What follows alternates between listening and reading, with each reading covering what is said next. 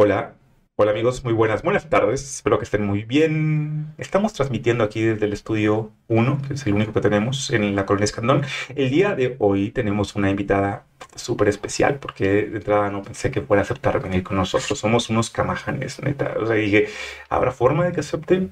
Pero tenía mucha intención de que viniera, por una razón muy especial, porque es una mujer bastante libre. Y ese tipo de personajes son los que nos llaman la atención aquí en Neuronautas y el Doc. Con nosotros el día de hoy tenemos el honor de tener a Andrea Echegoyen, motociclista, actriz, conductora, comunicóloga. No sé, o sea, no, no quiero definirla porque sería meterla en una cárcel, pero ¿por qué no se las presento para que ella les diga qué onda con ella? Ay, es que dijiste cosas muy bonitas.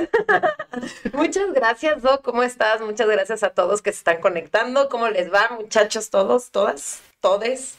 Toditos y todotes. Eres muy influyente, Andrea. Pues es que pues, estamos los que estamos y somos los que somos, ¿no? Pues sí. ¿O cómo? ¿O cómo, o cómo dirías tú? No, yo está bien, yo estoy de acuerdo contigo.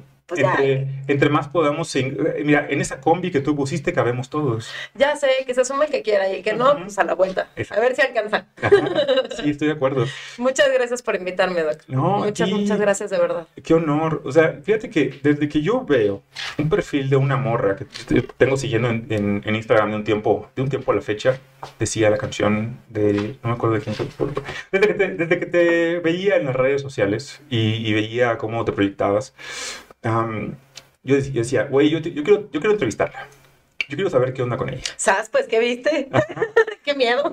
Sí, porque mira, de entrada, tú sabes cuando una persona eh, tiene gusto por la libertad Híjole. desde el ¿A momento... poco sí se me nota mucho? Sí, güey. Neta. Desde que, desde el momento en que se trepa una moto. O sea, la moto es, es como libertad, moto, van, van de la mano. No hay forma de, Poquito sí. de separarlos, ¿no? En ese Sí, sentido. sí. Y libertad, moto, pero cuando juntas libertad, moto, morra, o sea, todavía... Ahí es donde los chicharrones truenan y bien fuerte. Sí. Entonces, la verdad era, era con más razón que me llamaba la atención. Y hoy es un día muy especial para mí porque probablemente el mundo en el cual yo me inicié en el motorismo se va a sentir traicionado. Pues, ¿qué haces? Se va a sentir traicionado el día ¿Qué de hoy ¿Por qué? por, por lo siguiente. No mames, o sea, esto hasta me duele. A ver, si me están viendo en este momento. Primero vamos a mandarle saludos, abrazos y besos a todos para que no se sientan de ninguna manera. Y luego cuéntame a mí porque ya me interesa el chisme. Sí, ok. Bueno, porque resulta que yo, yo me inicio en el mundo de las motos hace un poquito más de 15 años. Ok. Y fue de casualidad, porque un- llegaba tarde a las consultas y un paciente tuvo en buena, en buena onda de decirme, Doc, no mames, güey, compres una moto. Y en ese entonces yo le dije, güey, tengo 33, 34 años, no mames, a esta edad, ¿cómo voy a subirme una moto? O sea, me voy a romperla. Y me dijo, pruébela. Y de ahí fui a la agencia, me monté, cuando monté, probé ese, ese, ese pedacito de libertad. ¿Y qué tal? Y dije, no mames, güey, neta, vendí mi coche. Sí. Y, y no volví a andar en coche en mi No, vida. Pero ahí viene el asunto. Ahí viene el asunto. tengo miedo. Yo pensaba, Andrea, que toda la vida iba a ser vespista. Ay, ay, gordo. No. Querido. Sí. No. Ah, Y, y lo confieso, amo las vespas. Las vespas son... Son una joya, son Sí. divertidísimas, son súper ágiles, son preciosas, todo, sí. Es más, en, no. en el año 2015 me fui de mochila por más de medio país en una Vespa año 77. Año, Ok. sete- año 77, Sí, sí. por todo el país, anduve prácticamente un buen, un buen pedazo, pueblo por pueblo, eh, parecía bote pateado la, beta, la Vespa, sí, con todas mis maletas atrás y la chingada, todo. Muy bien. Y, y me, le tengo un amor, un agradecimiento que, que nunca se ha de ir. Y incluso para el club de Vespas, que eran los, más, los malportados, y Ay, amigos, ¿cómo están? Les mando abrazos.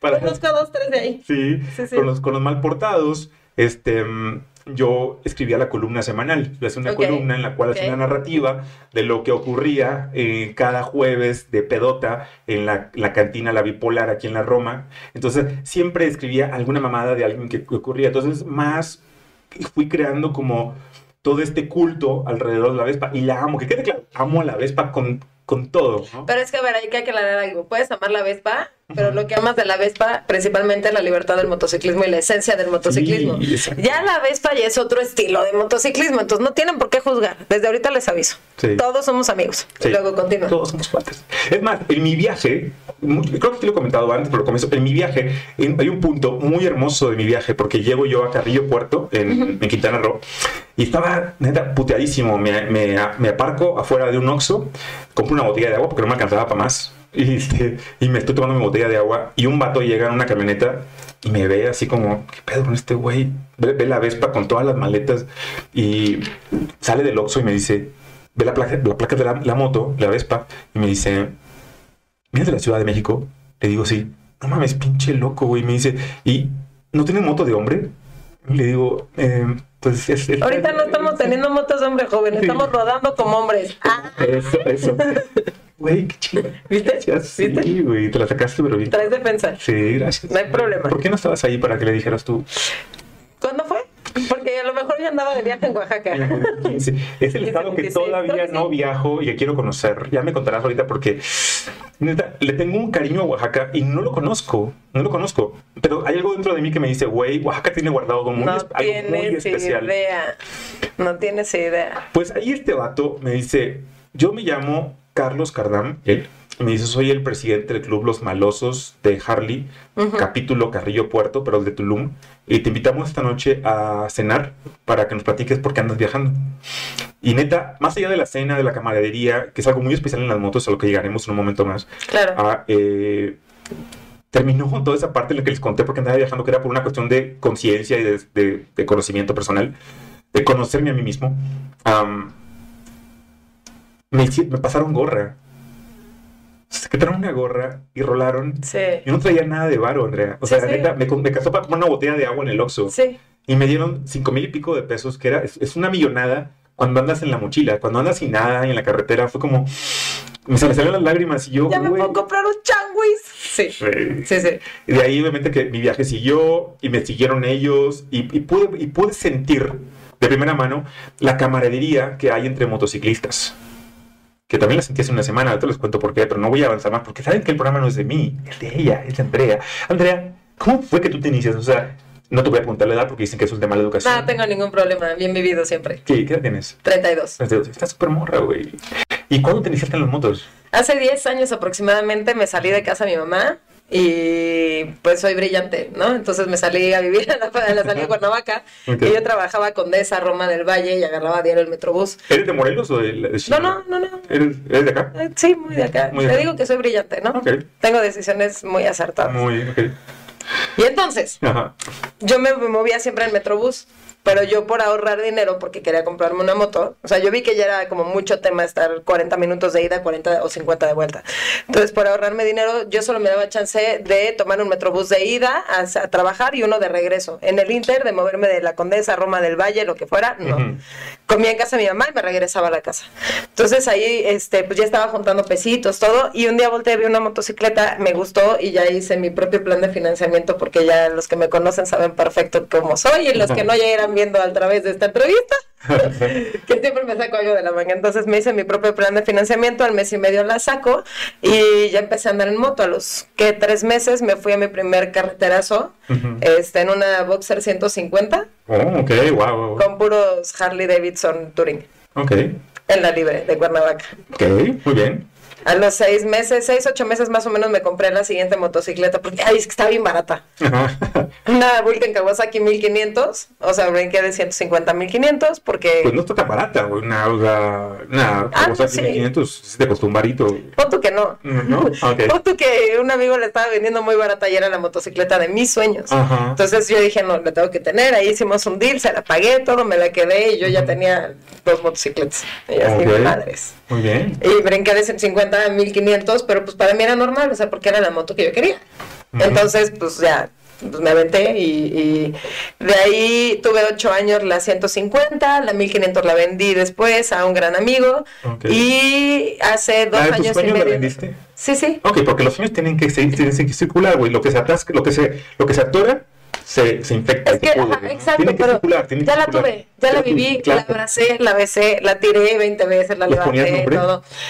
No, No, ok. Entonces está enfermo lo que yo hago. No, no, no, aquí la rara soy yo, tú eres tú estás bien. Sí, ok. O sea, todo el mundo, ay, le puse el nombre y la Laura y la no sé qué, la, la Rebeca, y tal, el nombre que quieran, yo no logro ponerle. Mi moto, la 150, me dijeron, oye, ponle el nombre, yo buscaba y buscaba. El nombre de Laura a mí no me gusta. Ok.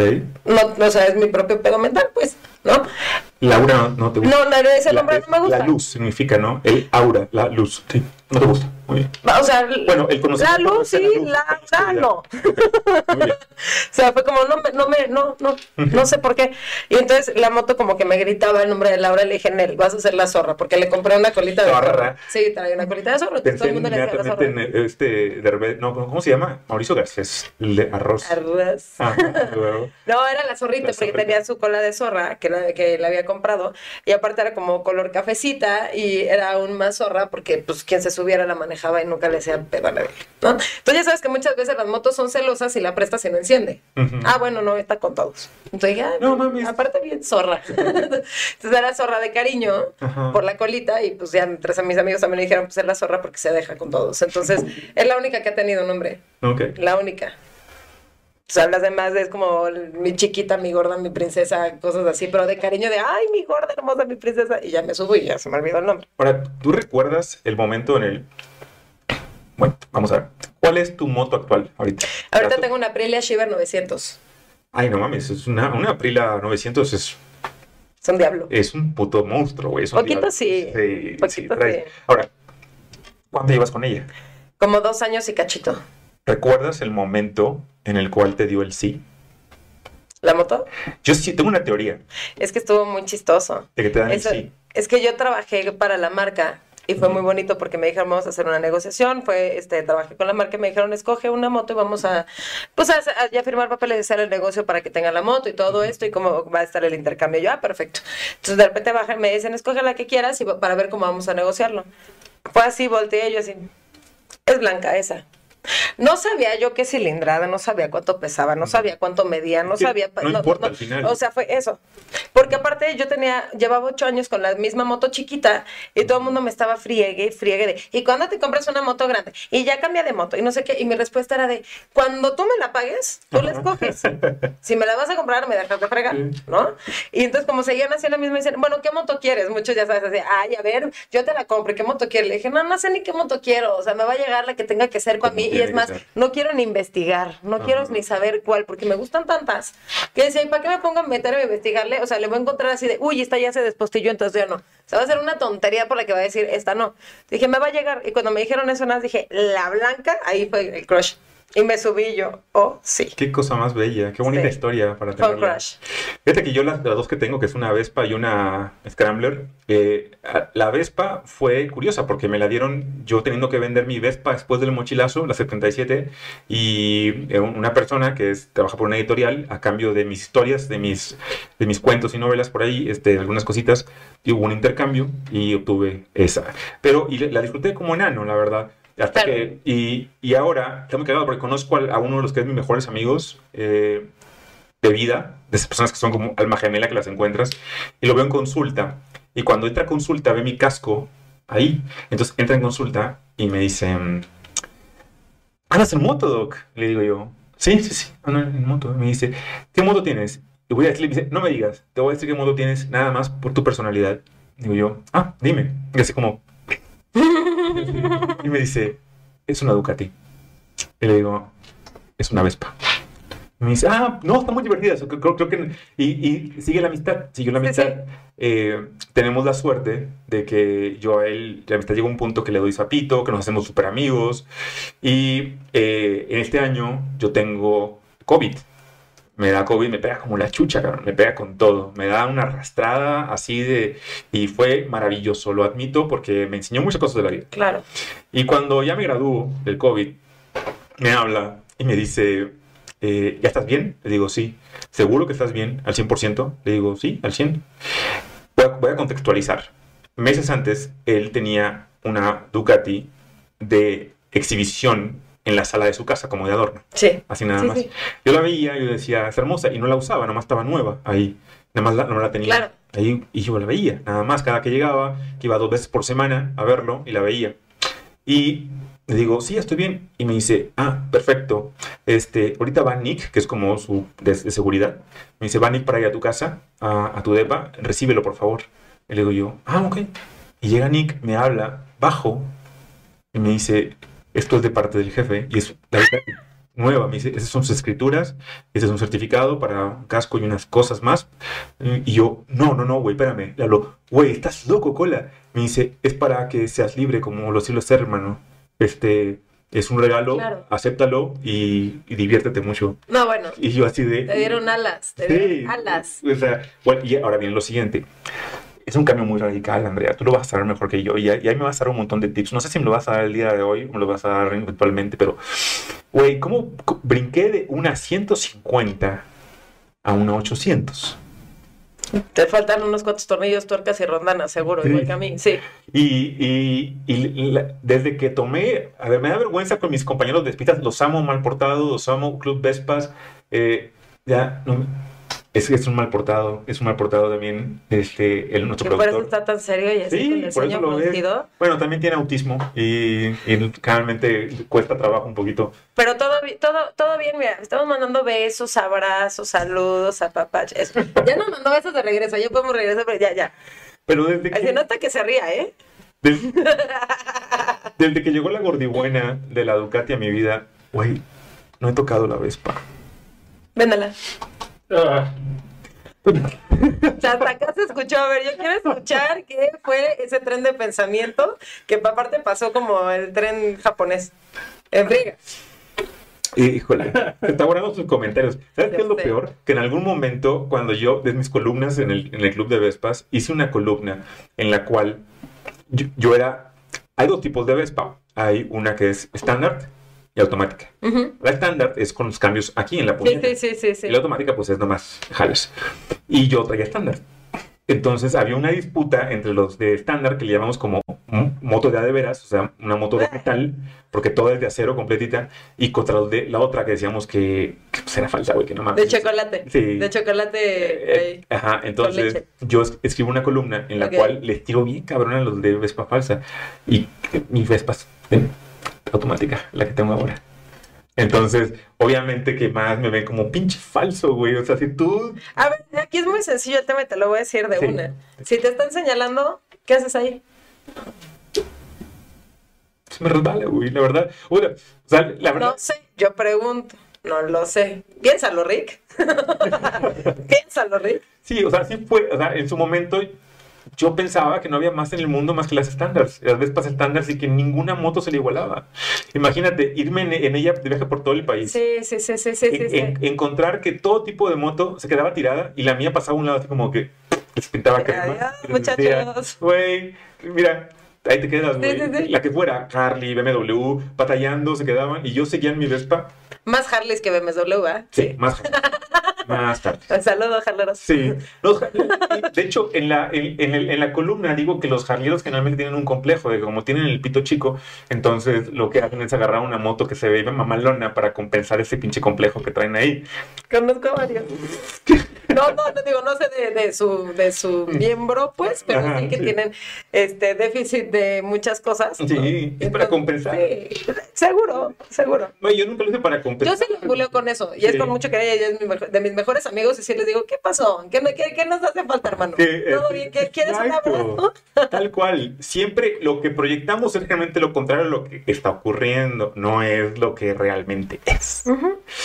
Entonces, siento una parte de, culpabilidad, pero yo, estoy franco, ¿eh? aquí entre nos, es, es una culpabilidad a medias, porque cuando me subo a la pinche Scrambler, güey, Es que, es que, a ver, es como si me pones una comparación de, ¿qué te gusta? ¿El tequila? ¿Los frijoles? ¿O la carne, este, no sé, un ribeye? ¿Cómo puedes comparar? sí, no son cosas bien diferentes. Son cosas totalmente distintas, entonces no puedes, o sea, yo- por eso te digo que yo no puedo escoger en, una, en un tipo de motocicleta o incluso un tipo de motociclismo. Ujú. O sea, a mí me ponen tantito, me Yo dan una visto, cucharadita güey. de un tipo de motociclismo y ya, voy como gordo de tobogán. Yo te, yo te he visto, güey. Te, te veo, te, te he visto en tus videos. Neta, cómo bajas la rodilla. Qué este, gente loca, Coges la, coges la pinche curva con una maestría. No, ya, me- ya le Ya estás echando mucha parece- crema al taco. No, parece que llevas llevas, neta, parece que llevas ya un buen rato. Sí, ahora, viene acá. ¿Estás compitiendo, Andrea? No. No, No me Te- gusta pero, te, pero te han invitado ya. Obviamente Sí, estuve en el campeonato mundial de Itálica en- Ujú. este, con niñas. Estuvo muy padre porque me invitaron y más padre estuvo que yo no tenía idea de qué estaba haciendo, como siempre. Ajá. Y, este, y me dijeron, es, es a nivel mundial. Y yo, ah, qué Ajá. padre, pues de Argentina, ya sabes, ¿no? De Argentina, había de Puerto Rico, este, de México, había de Colombia, había varias, ¿no? Y de repente dije, ah, pues pe- medio mundial, pues, continental, ¿no? Sí. No, de repente llega la de Sudáfrica y dije, no, esta sí trajo las maletas en elefante, jirafa, a ver qué chingas. Dije, no, esto sí es mundial. Ahí fue cuando yo empecé a hacer así. Los ovarios hasta allá. Eh, Todo, más de aretes, Sí. yo creo. Y entonces, pues ya me metí a correr, yo no tenía idea qué estaba haciendo, me volví radioactiva al día siguiente, me salía fosforescente por todos lados, ya sabes, de pura bilis, de miedo. Sí. No, no, no, cosa maravillosa. Y a partir de ahí, rico. Sí, Sí. Yo sí recapitulando rápido, yo sí, sí, Sí. o sea, fue un gran miedo Ajá. que pasé, que no ten, o sea, según yo no tenía miedo, pero ya al estarlo viviendo fue un pánico muy cañón que, que, que ahí empecé a entender y a afrontar muchos miedos, que era como sí, con todo y miedo. O sea, si aquí no me maté, con todo y miedo, ya sabes. Entonces, sí estuve en, eh, en competencia eh, con las niñas de todo el mundo, entonces sí fue como muy cañón, porque aparte yo sabía que no iba a competir ni por el último lugar, o sea, yo sabía que era el mejor último lugar del mundo. Ah. O sea, nadie me iba a ganar, no había manera que nadie me ganara. Es como nadie. lo que corremos, nos vale puro pito si llegamos en no vamos a ganar el primer lugar, ya lo sabemos. Entonces, son los es lo nigerianos, mismo los ser que el ganan, dos los que que ganan en primer lugar en las carreras son los nigerianos. a huevo, Siempre, o sea. van hechos la chingada. Exacto, entonces ser Sí. el 2 o ser el 1500 Está padre. Sí, está padre. yo- está- pero aparte está más padre porque neta yo era el mejor último lugar del mundo. Eh, Y el mejor último lugar. O sea, nadie lo hizo peor que yo. Entonces fue el mejor lugar. no tuve de otra. Ahora, este. ¿Banquetera o carretera? Eh, pues es que tengo la moto del diario, entonces Ajá. te puedo decir que de, entrada ¿Cuál es la era muy del diario? ¿Qué es el banquetera. traje No, del no, diario? es la misma. ¿La La misma? 900. 900. Sí, porque es que luego hay que llegar bien rápido, entonces hay que jalarlo en el periférico. es la misma, pero, o sea, siempre ando, en, entre semana ando en la ciudad. Los fines, de repente estábamos saliendo carretera, todo, pero pues de repente era Cuernavaquita, ya sabes.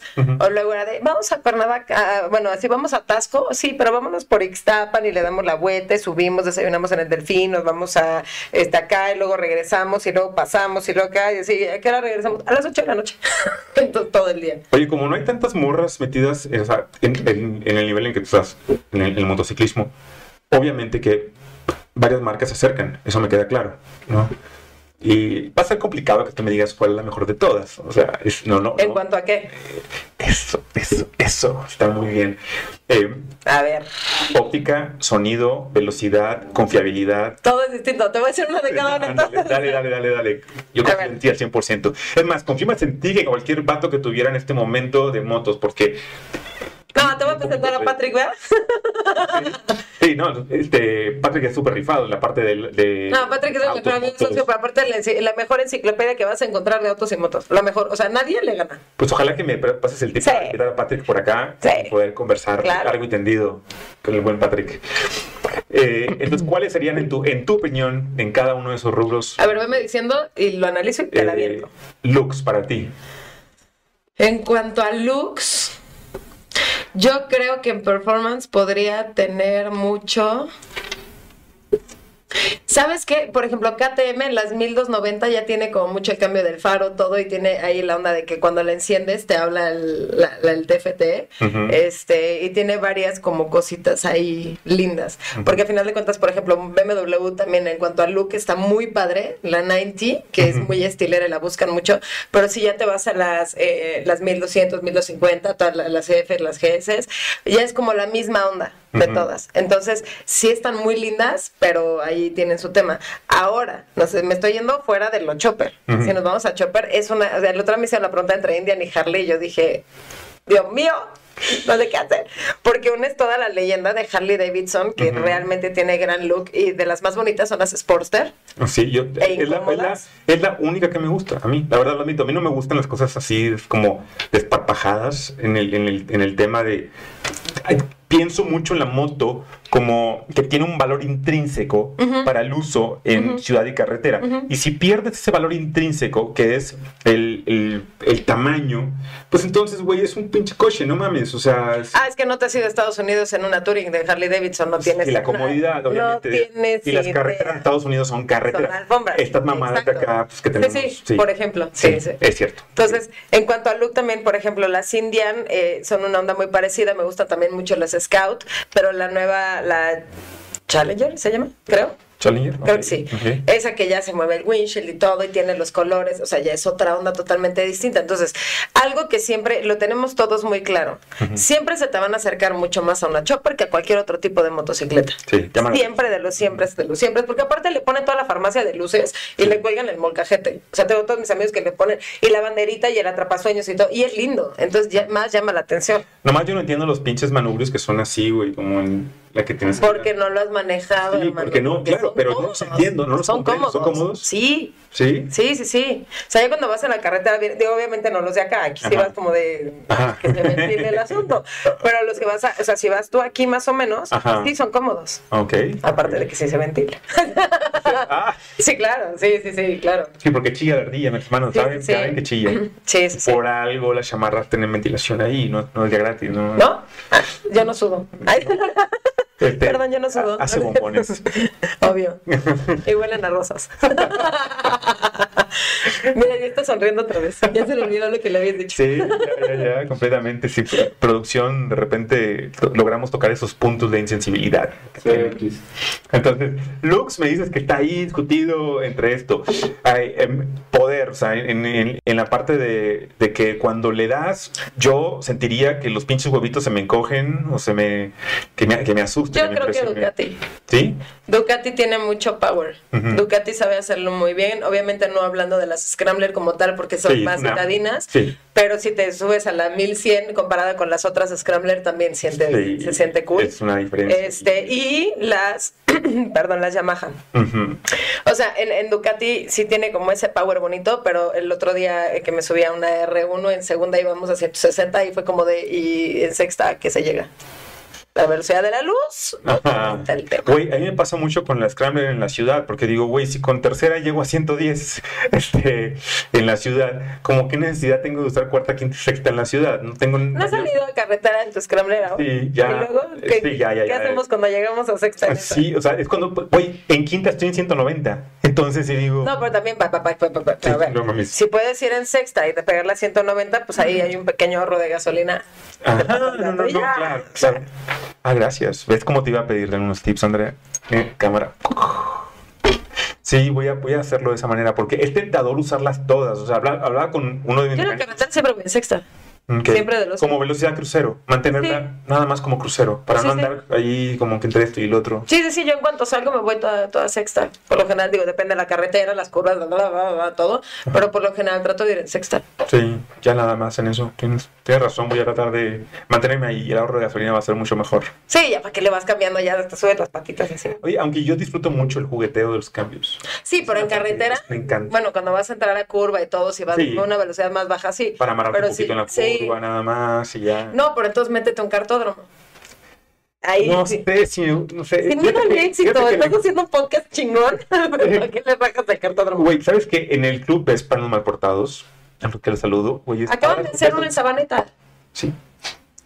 Rentan cada año un cartódromo para, para hacer ahí un Y poquito estuvo Pati Castillejos también ahí en su- con su motito. Ve- ¿Ves? Producción Sí. sabe. Yo no fui porque lo mandé un, Yo hace fui, rato. yo sí fui. ¿Tú estuviste?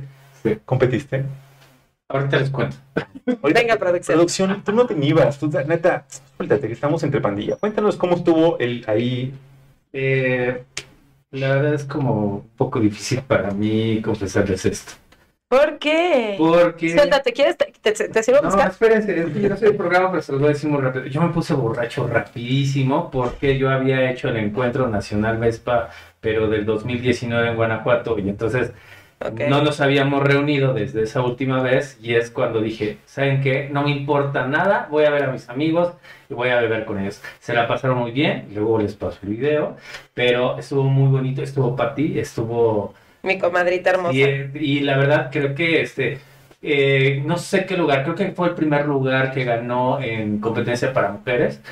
Y este, la verdad creo que tengo poca información, fue más Catesta, fue, llevamos ese grupo. Oh, wow, no, pues y está bien. la verdad se puso súper bien.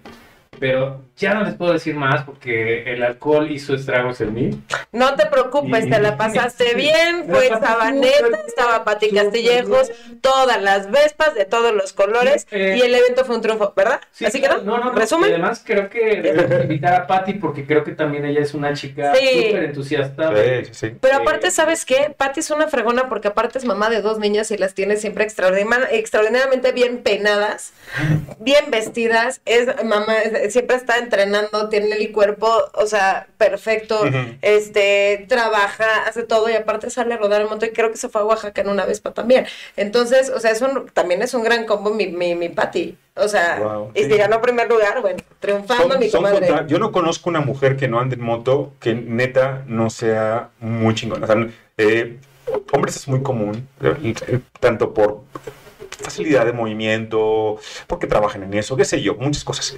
Pero seamos realistas, vivimos en un país que tiene todavía mucho machismo en, en muchos sentidos y que una mujer tenga, la verdad, los arrestos para decir, güey, se van a la chingada y yo voy a andar en moto y voy a rifarme y, y voy a, marcar mi línea, neta está muy cabrón. Y no conozco una sola que no sea como súper rifada, eh, inteligente, en lo que haga sea de lo mejor, neta. Así que este, un saludo para todas ustedes que andan en moto y que... Pasaré lista, muchachas, pero ya saben quiénes son, todas ustedes. Todas, todas. Conozco, conozco un montón. De verdad que me faltan este, dedos para poder decir nombres aquí el día de hoy. Este, y todas. Y si me lo permites, perdón que te interrumpa. Ah, no, o sea, dale. Sí quiero mencionar a dos niñas que son, que Dos. las tengo en mi corazón muy cañón, Dale. Esther Pinzón y Valeria Somasi, que estuvieron en el GS Trophy, eh, quedaron campeonas y se van a ir a Albania en septiembre. Wow. Y tengo el honor de haber conocido a Valeria antes de entrar a las motos.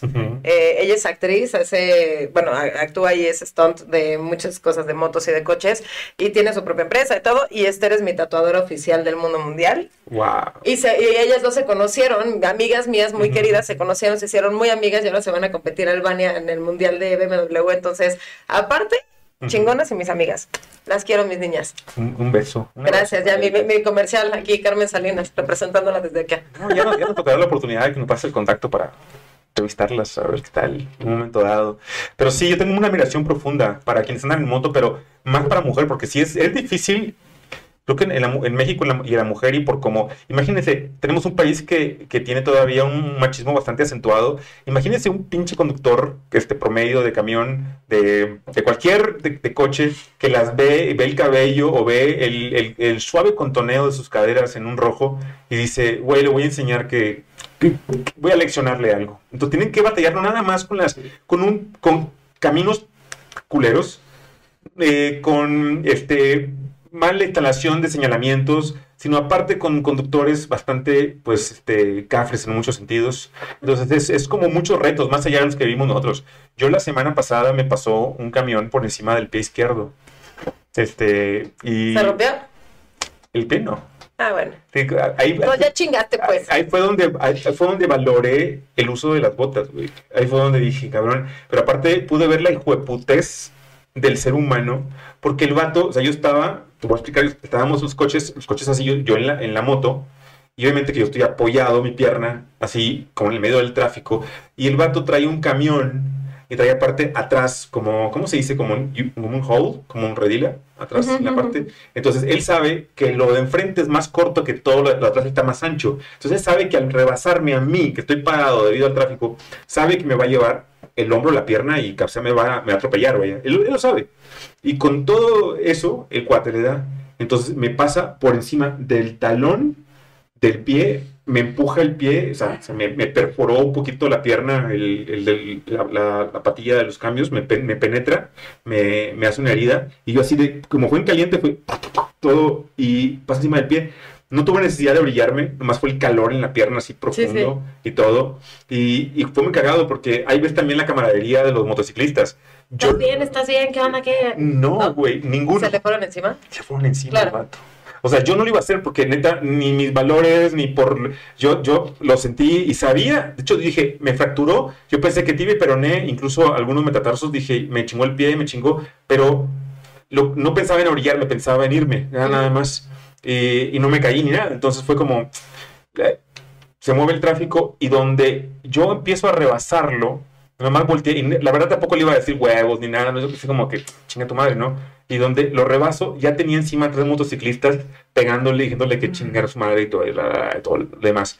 Y no tuve que hacerlo yo, fue muy cagado, o sea, no tuve necesidad de hacer nada. Fue como esta, esta cofradía Sí, de, de lo que es el- la, la- hermandad del motociclismo que está por allá afuera, ¿no? claro. Entonces, cada vez, a mí me tocó cuando empecé en motos en- hace 15 años, que yo llegaba a un centro comercial y éramos tres motos, éramos dos, tres motos, nada más, y una era de repartidor o No dos. existían los estacionamientos. No había, no había. Entonces, Y no yo- los cobraban. Exacto. A quien le toque la pedrada. Exacto.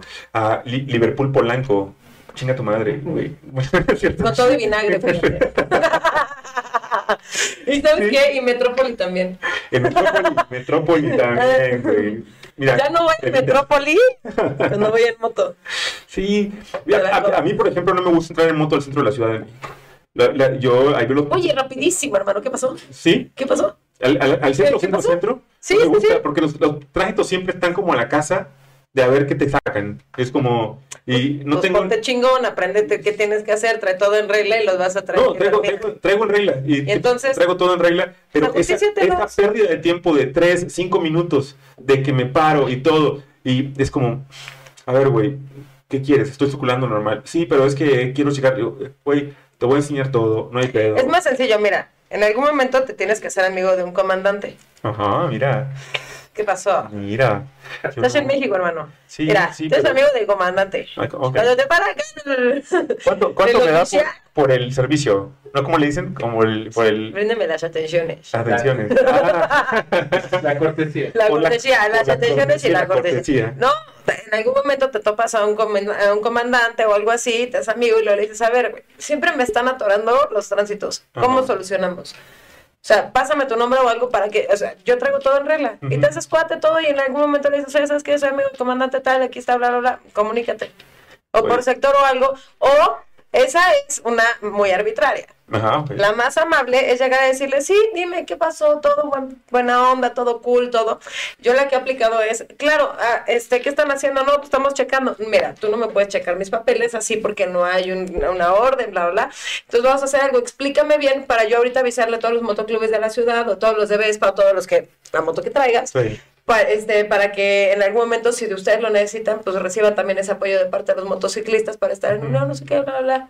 Entonces, ah, no, sí, yo te ayudo. Se portan súper buena onda. Sí, yo como soy un promotor del pragmatismo en todo lo que da, entonces no me gusta perder prácticamente ni uno, ni dos, ni tres minutos. No, claro, tiempo. pero Es- no es estás como- perdiendo tiempo. Sí, es- estás ganando entonces- un chingo porque de ahí ya los conociste, pasas teléfono y todo se va a solucionar. Hasta el día de hoy no me ha tocado que me, que me haga nada. O sea, hasta el día de hoy sería una mentira de mi Entonces, parte. ¿qué se queja? Porque me quitan mi tiempo. Es lo más valioso, ¿sabes qué es lo más valioso que Es tenemos que en no la lo ves como que te quitan el tiempo. Estás Sí. a final de cuentas conviviendo con alguien que a lo mejor por darle una sonrisa le hiciste a un policía que le fue de la chingada. Eso me sonó como cuando suben al metro los payasitos a decir, este, que... Pero no te vas a chingar a nadie, los países sí te chingan a No, no es cierto, no, no es cierto, no es cierto. No, no, no. Pero es que, o sea, entiendo esa parte pragmática porque yo también era muy Sí. así, era de, a ver, o sea, yo hago dos cosas al mismo tiempo, literal a veces, o sea, Sí. sencillas, pero me estoy poniendo el pantalón y me estoy lavando los dientes. Es que eres mujer. güey, sí, yo- No, no, no, no, no, ¿Cómo no. A ver, espérame. Ayer tenemos a la interventora de la Secretaría de Gobernación de mi vida. ¿Qué tan, qué tan, qué tan mentalidad de vato tengo por lo general, verdad? Sí. O sea, sí, sí, soy, soy bastante, bastante práctica, pragmática. O sea, no me, no me da la vida a veces para pensar y, las amo y las respeto a las mujeres, pero soy un poco más como práctica, pragmática de, de simple y sencilla. Entiendo mucho más a los hombres que a las mujeres en muchas situaciones. ¿Sabes que es una cosa Sí. real que me han enseñado a ser menos pedero? O sea, porque... 100 solía- puntos, hermano, vas ganando. Pero no te pongas- pero no lo tires, carajo. puse nervioso. Este, era, era muy pedero, o sea, así de que me paraban y... eh, Hablo, cuando llegué a la Ciudad de México hace 20 años con mis cajas de cartón y mecate, le hacía parada al metro. Este, este, cuando llegué era pedero, o sea, me hacían, entonces eh, eh, era muy sarcástico y, y- y solía como que, ah, sí, y, y hacía el pedo más largo y a veces me daba cuenta que era porque estaba solo, nomás quería compañía, quería un Sí, poquito de conversación. Después inventé un podcast y así fue que lo hice más fácil. Bien, bien. Tío, eres millonaria. De domicilio. Pero este, después me di cuenta, güey, te están quitando un chingo de tiempo de tu día a día que bien podías invertir en ver una consulta más en el día. Entonces, lo que opté por hacer era que me, me detenían. ¿Por qué me esta voy a empezar la consulta. ¿Puedo producción? Sí, Gracias. por favor. ¿Por qué estás pensando que la Es tu gente te quita el tiempo y no estás aceptando los regalos que te da el universo de poder toparte a alguien y aceptar lo que viene de los demás? Sea bueno, sea malo y tú poder cambiarlo a como tú quieras. Eso- No piénsalo, Rick. Gracias, Sí, producción. eso, Así. eso, lo, es- eso lo estoy comenzando a comprender en Exacto. este momento. De hecho, apenas. Todo, o sea, si lo ves de esa manera, obviamente que todo es un regalo constante. No hay una forma en que no sea un constante. Todo lo es. Eh, y en ese sentido, pues vives más fácil la vida, estás más tranquilo, no tienes ningún problema, te la llevas súper, súper Aparte te voy a decir algo muy cagado. Nadie te quita a ti tu tiempo. Tú No. siempre decides qué haces con él. Y si decides desde las vísceras, ahí está el pedo. No. Si decides desde el corazón, ahí está el No, triunfo. de entrada tenemos que tener muy claro que vi- vivimos en un universo incluyente, no excluyente. Eso quiere decir que el universo nunca te quita, solamente te da. El gran reto, Y tú sabes el, el gran cómo reto, lo recibes. sí, el gran reto es cómo entiendes esto cada vez más ipso facto. Exacto. No, no, no al minuto o a No, las dos horas o a, lo- o a la semana, sino ahí en el momento. ¿Qué llegó y qué hago con esto? Exacto. Exacto, Eso es totalmente. Eso es a lo que voy. Si tú estás pensando en, me está quitando tanto tiempo para una consulta, es como, ajá. Pero entonces, ahorita yo te podré decir, ¿por qué yo te estoy quitando el tiempo, por ejemplo, de otra consulta? Pues lo estamos pasando poca madre y es un aprendizaje y es un esto y el otro. O por lo menos, Sí, deja el sí, sí, aprendizaje. No me voy a poner ningún tabique. Nos estamos cagando de risa. O sea, se acabó. No, Sonríe. no, sí, la sí. sonrisa es salud. Ya, El- ¿sabes? ese es el gran reto, el comenzar a verlo de esa manera. Ese es el, ver- verdaderamente el reto. El, dejar de, de entenderlo, incluso hasta, ¿cómo te diré? Olvídate del tránsito. O sea, simplemente el choque, el coche que se descompuso enfrente, la lluvia que llegó, o sea, todo es parte de, ni siquiera es, es tú lo generaste. Exacto. Es Tú para- generas todo y te voy a decir algo muy cabrón. Este año yo hablé literal, o sea, no, no creas que sí me conecté acá con Clark. No, yo volteé para arriba y le dije, güey, este año no me mojas. O sea, vamos a hacer una negociación. Yo no quiero estar mojada en la moto, güey. Tú vas a llover cuando yo esté en mi casa. Y si no, arreglas el pedo. Así. O sea, no me puse a meditar, no, no, no, nada. No te tocó... No, yo me asomé por la ventana y le hablé. Yo dije, tú Sí. te burles, ¿no? Ok, ok. Este año no me cayó, me cayó una sola lluvia. Y porque venía bajando de la Jusco y luego me tocó segundo piso y me sequé. Entonces Fíjate tú que- generas todo en una manera, de, de- en el grado que cada quien quiera. Lo mismo es, si tú crees que alguien te va a quitar el tiempo, si tú crees que va a estar lloviendo, si tú crees que bla, bla, bla, bla, todo eso lo genera cada quien y viene desde el corazón. Sí, Entonces, Sí, sí, estoy todo, todo, todo es completamente generable y aceptable, depende de la persona. Sí, sí, sí. Sigue sin gustarme entrar al Centro de la Ciudad de México, pero quizá voy a entrar ahora con otra perspectiva, ahora que entre.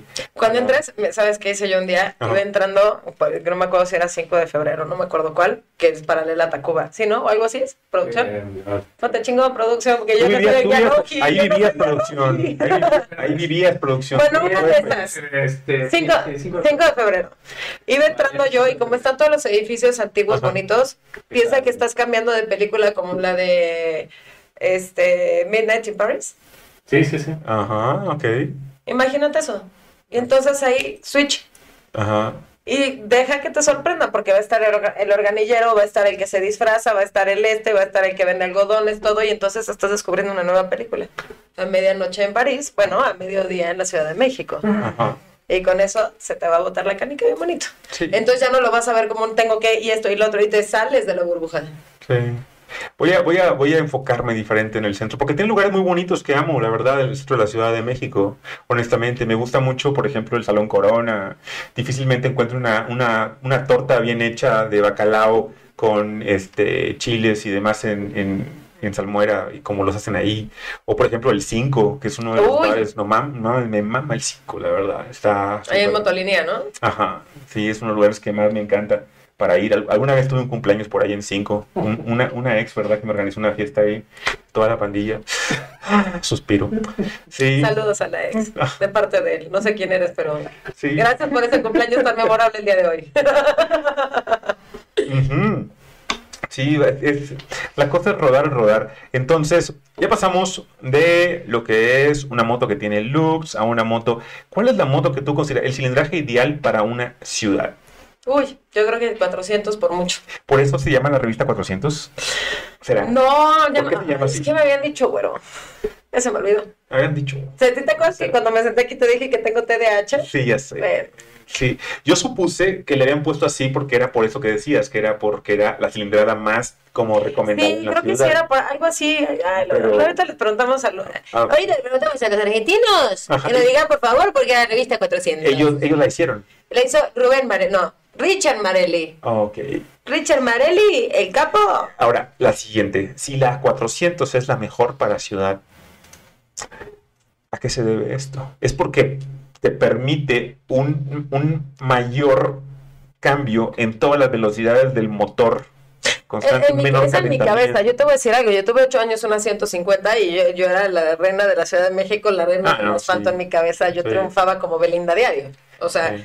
La cilindrada me valió a mi gorro. Sí, Porque aparte veníamos con puro jarlero y en Patriotismo Revolución, pues las, las Harleys no cabían tan bien y adivina quién entraba, pero como mantequilla. Sí. Entonces yo llegaba antes que muchos jarleros porque pues, estaba chiquita. Entonces, siempre he dicho yo algo muy simpático que es, no es la lata, es el atún, no es la flecha, es el indio. Puede ser un 150 que pueda maniobrar, muy bien la motocicleta, manejarla muy bien, hacer correctamente los cambios para tener mejor torque. O puede ser una 400. Yo traigo muy metido en la cabeza la 400 porque ya se le denomina a veces de cotorreo como cilindrada media. Sí, es un, intermedio entre el... Entonces yo me fui a Oaxaca en una, en una 400 con puros de. BMW 1200 y yo venía fascinada de la vida y íbamos a la par. Oye, cuéntame de Oaxaca, que te digo que tengo yo una onda con Oaxaca muy rara, porque he recorrido muchas partes del país, y Oaxaca, siempre que estoy a punto de hacer un mochilazo, un carreterazo, algo a Oaxaca, siempre algo pasa que me lo detiene. Conéctate para que te dejen pasar, hijo, Pero- porque Pero pasa en, en muchos de los maestros y por ahí que he tenido que me han dicho, es que, te voy a poner un ejemplo. Ujú. Am, cuando yo acabo la escuela de medicina, hace como 22 años más o menos, hace tres años. un, un ratito atrás, eh, me ofrecen que trabajara en San Cristóbal de las Casas. Yo, yo soy, soy regio, estaba en Monterrey y les digo, no mames, cabrón, o sea, pinche San Cristóbal que voy a ver allá, güey, o sea, está, estar culerísimo, o sea, obviamente que mi mentalidad es muy, muy norteña, muy regia, dije, no mames, para ver un pinche pueblo, este, piedra sobre ¿Qué, pues, piedra. déjenme les digo que para los regios está la carnita asada, está Estados Unidos y Monterrey se acabó toda la república. Ya lo demás es lo de menos. Maldita maldición, maldita maldición, pero algo así. No, tengo muchos amigos regios y los amo y no son así. Este es el Sí, cotorreo, muchachos. es cotorreo, porque pues yo, aparte yo soy como un regio de outlet, porque yo soy más chilango que los chilangos. A mí me quiere más la Ciudad de México que a, que a los, que los chilangos. Entonces, ¡Salud, producción! Bueno, entonces me ofrecen no una, dos, tres diferentes ocasiones que yo vaya a San Cristóbal y las tres las bateo. Les digo, no, si me das para tanto, va, todas las bateo. Pasa la vida, pasan años, un par de décadas y demás, y toca la casualidad que en mi viaje en, Vespa, en la mochila, llego a San Cristóbal, en las casas, y cuando llego, surge el idilio más cabrón. Es como pinche amor salvaje animal entre San Cristóbal de las Casas y yo. Eh, me quedo ahí por un buen tiempo, como tres meses. Me quedo a cargo de un hostal y de una mezcalería. Me dedico a ser guía de turistas. No vayas a Oaxaca entonces. ¿Eh? No lo vamos a perder. Se va a acabar el podcast. No mames, sí. Sí, Poquito sí. Seguramente. Poquito sí. Entonces me, me enamoro y, me- y entendí en ese momento, Andrea, ¿sabes qué entendí? Que yo tenía que estar listo para recibir lo que San Cristóbal me iba a regalar. Y no estaba listo entonces. Entonces probablemente no lo he estado para lo que Oaxaca está dispuesto a darme todavía. Mm, ¿Qué tan abierto estás para recibir lo que te llegue en vez de estar haciéndote chaquetas mentales de, un chingo de cosas? Súper abierto. Vemos. Sí. Lánzate a Oaxaca de una. Sí, ¿verdad? Sí, quizá esta época decembrina en que, no, me tengo un chingo de Yo vacaciones. me fui a pasar año nuevo a Oaxaca una vez. Sí, voy a hacer algo así. En moto. Voy a hacer algo así. Voy a lanzar nada más a la O brava. sea, y y te comparto esto y no es ley. Es ley en mi vida. Solo Ah. la mía y los demás ya sabrán qué hacen con mis, de- con mis pendejadas, muchachos, porque ya saben que no estoy muy cuerdo que digamos. Pero de repente es como de, si tienes tantas ganas de ir, Ah. o si algo te ha vibrado tanto, do it. No, no, o tengo ganas de ir. El, el asunto, como Oaxaca, es que le tengo ese respeto así de, ok, cuando se va a dar, cuando sea el momento, como hablábamos hace rato de las medicinas. de Sí, que- pero la medicina es, es, es como otro flow en el que ya tu cuerpo, es una conexión de tu cuerpo, la medicina, la medicina a tu cuerpo, porque hay algo que trascender un poco más específico. Si tú vas a un lugar, digo ya hablando en un plano como más elevado, es ok. Si está viendo un tema, a lo mejor tienes que este, hacer una negociación con los principados del lugar. Ajá. Esa puede sí, ser sí. una. Si no, pues aviéntate. No, si no, no. estabas dispuesto para recibir, bueno, mínimo ya te, como ahorita, mínimo ya te cagaste de risa. A ver, yo, yo de entrada no quiero ir como turista. Para mí, la, la verdad, conocer lugares, ciudades y pueblos como, como turista, a mí ya hace tiempo que me da un poquito bastante de hueva.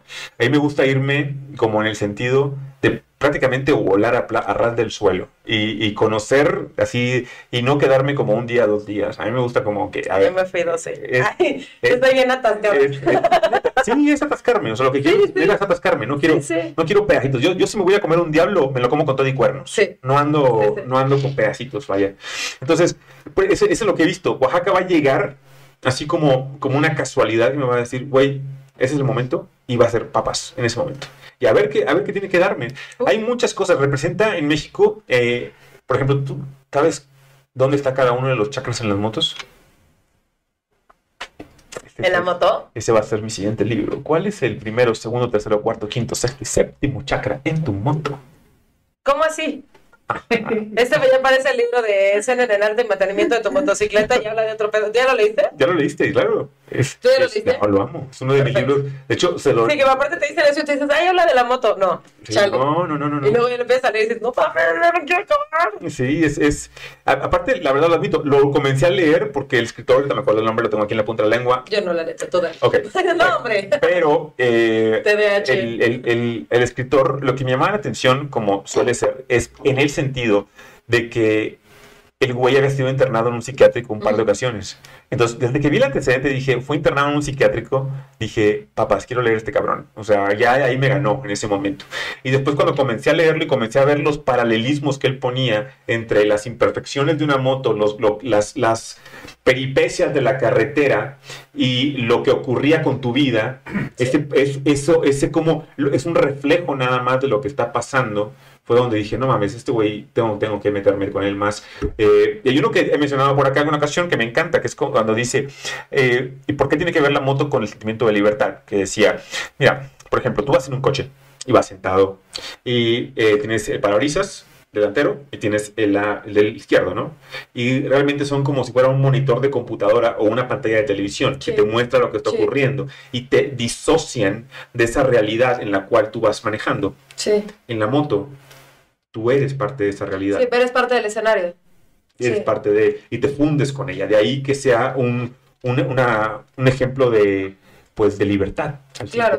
en la moto. Yo no lo comprendía hasta que, bueno, hasta que manejé mi primer moto y fue donde dije, no mames, de aquí soy, güey. ¿Por qué me tardé tanto tiempo de mi vida? O sea, yo tenía tu edad, Andrea, cuando yo manejé mi primer moto. A tu edad. Y, y, y caigo en cuenta que muy a la onda de Truman Show fue porque toda la vida te, enseñaron de que era algo que te tenías que tenerle miedo. Así como Truman le decían que el, el agua era miedo, era miedo, que no, no, no saliera porque se iba a ahogar y porque esto, al momento en el cual por fin lo vence y se va en esta balsa hasta que se da cuenta que todo es falso, que nada es real. Sí. Me pasó muy parecido con la moto, cuando me trepo y la siento y siento el viento en la cara, fue como, Es que, ¿sabes cuál fue mi tema? Que yo, yo siempre fui muy necia, ajá, muy irreverente, muy valemadrista. ajá. Muy me dices que no y es de, ¿por qué no? Si no me das un no que en mi cabeza funcione, trato de encontrar el por qué no, pero a través de mi sí.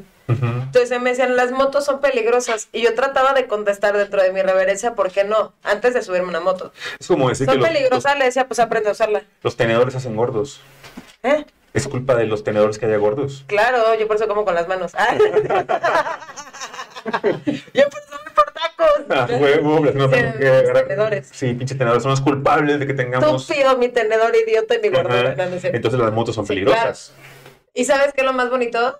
Que no, la moto no es peligrosa. No. Porque está aquí la moto, está aquí la llave, ¿y qué te va a hacer? El peligroso es el que se sube. Sí. Es tan importante antes de subirte saber también, o sea, cómo estoy. O sea, a veces tomar la decisión de decir, no, güey, no estoy, hoy no estoy. Yo mi, mi primer caída en moto, de hecho, nada más he tenido dos en mi vida. Y mi primera me debía dar vergüenza decir, creo que alguna vez la confesé, pero la voy a confesar hoy. Mi primera caída fue bastante hasta el culo, estaba súper intoxicado. Eh, la moto estaba parada, me subí y sin prenderla me caí. Ay, no eres el único. ¿Qué crees que no me pasó 30 mil? Es más, a mí me pasó que yo venía, me estaba estacionando y Ajá. porque traía un iba, iba a hacer un casting y traía unas botas con un poquito de tacón y a la hora de bajar la patita se atoró el tacón en la patita y voy y rodé yo en plena zona rosa. Sí. La zona rosa, rodé. Sí. Me paré, me sacudí, estúpida, mi cabello idiota. No, sí. ¿Qué es yo? ¿Glamour? lo- Yo glamour solo en la foto y porque me peinan, hijo. O sea, pareciese que si lo tuviese, pero mi madre. No, no, o sea, punto que sí, pero, pero no, no crees que como que me importa mucho estar así, ay, el glamour y todo. No, me encantan los anillos, el arete, Sí. todo, pero En ese momento se perdió por un momento. El glamour salió, se fue por ahí. pues a lo mejor, no sé si regreso luego porque no me quedé en el casting, pero, pero sí, parada, ¿Te, parada. te han también. ofrecido ser stunt? Sí, no tal, no como tal stunt, eh, No. soy piloto de precisión de coches, ya hice varias cosas eh, de- así. Eh, de motos he grabado varias cosas de motos, eh, no es como tal stunt, porque un stunt realmente eh, sí lo estudia y tiene varias técnicas más, yo simplemente por ser motociclista y dominar ciertas cosas de la moto, que jamás te puedo decir que domino el motociclismo, no, no, pero lo amo. Eh, Sería un error muy muchas grande, ¿no? Sí, porque en el momento en el que crees que lo dominas es donde te rompes el hocico. Exacto. Es lo que de mis enseñanzas maneras en la moto es que el momento en que tú te crees que eres Don Verga, güey. mm, Te carga la. No, no es cierto. Exactamente. Exactamente.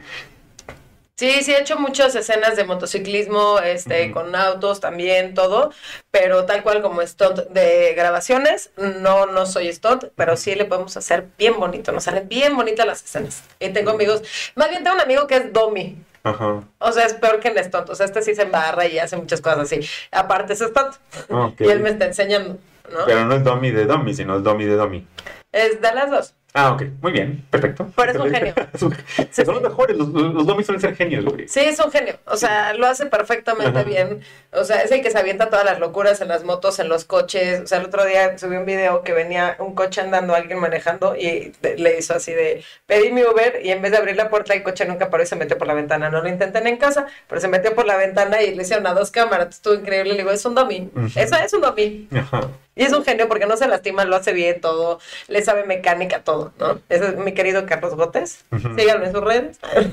Fíjate que al, al, al, al presentarte con, con la pandilla el día de hoy, les decía algo de tus pergaminos. eh, un poquito. ah, Y honestamente, a mí tampoco me gustan los pergaminos, te soy franco. Yo sé que a ti no, yo sé que a ti no. Sé que eh, a las personas que somos libres o las que son libres, les cuesta mucho trabajo, en general, que le digan, eres nada más esto. Porque es una puta cárcel, güey. Y te, y te metiste tú solo o te metieron y no se vale.